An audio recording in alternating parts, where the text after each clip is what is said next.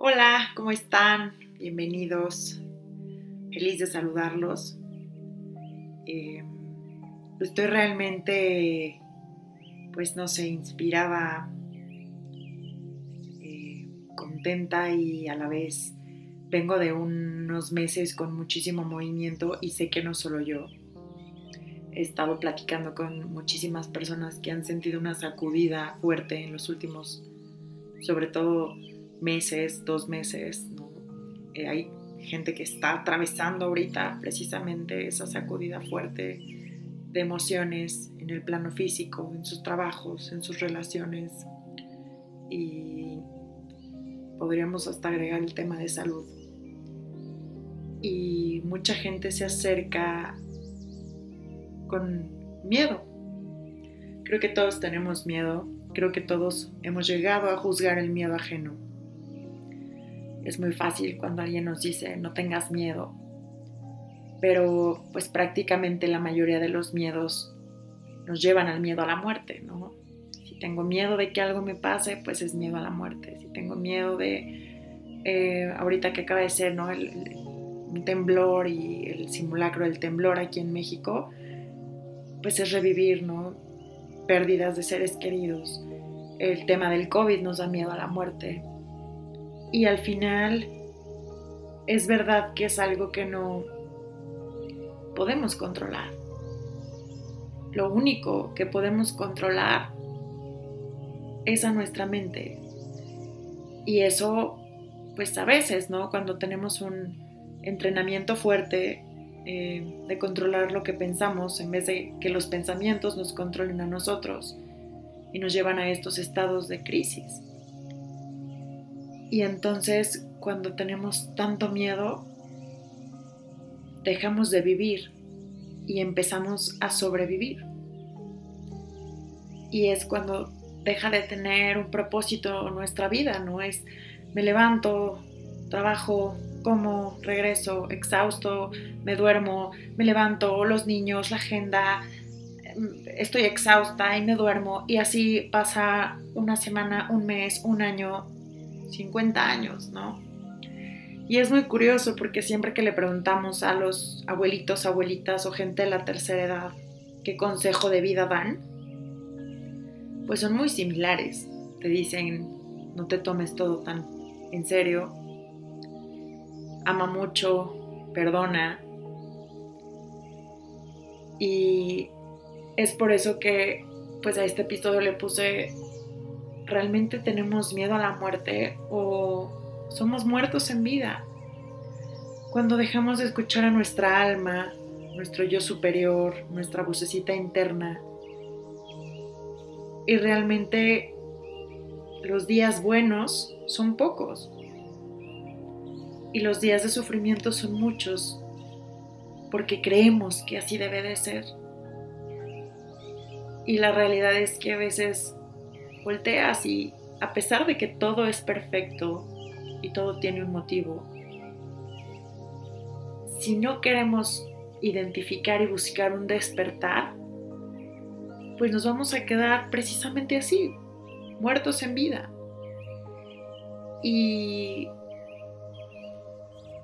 es interesante porque a veces el alma te está pidiendo con todas sus fuerzas que cambies el rumbo, que por ahí no es, que por ahí no es. Y nos aferramos por estar en zona de confort, por estar en lo cómodo, en lo conocido, por miedo, por miedo a no encontrar otra cosa, por miedo a la soledad, por miedo al rechazo. Y realmente empezamos a ser muy infelices. Hay un episodio, y no quiero eh, pues relacionar esto con un tema meramente católico o, de religión porque no lo es, pero en la Biblia eh, o en el Corán o en estos libros ¿no? de estos líderes, pues hay información muy valiosa e importante. Y en Lucas dice, somos libres de acuerdo a nuestra capacidad de perdonar. Perdonen y serán perdonados. Y el perdón más importante es hacia nosotros mismos. Estamos enojados con nosotros mismos. no nos hemos perdonado.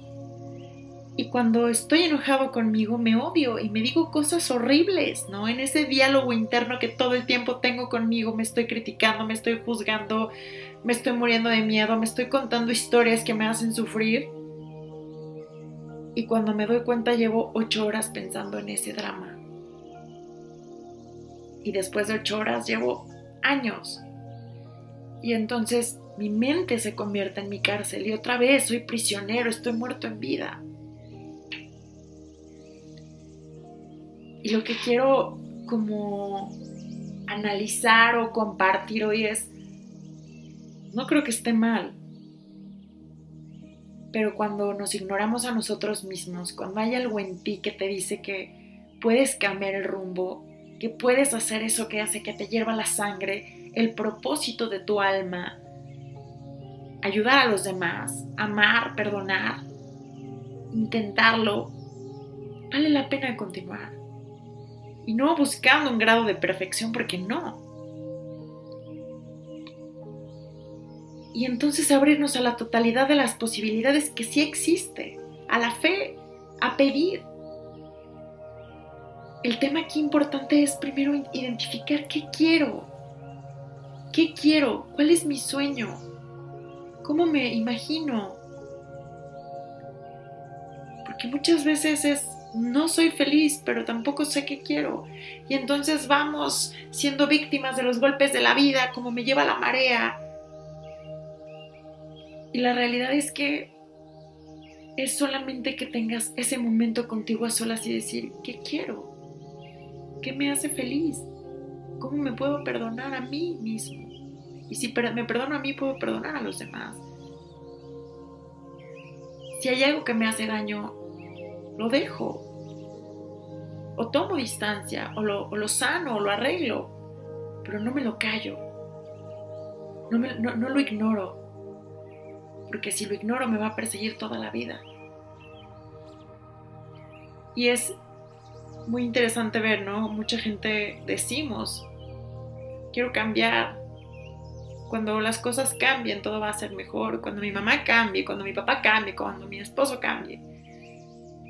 Y la gente no cambia cuando quiere. Y la gente no cambia cuando tú quieres. La gente cambia cuando está lista.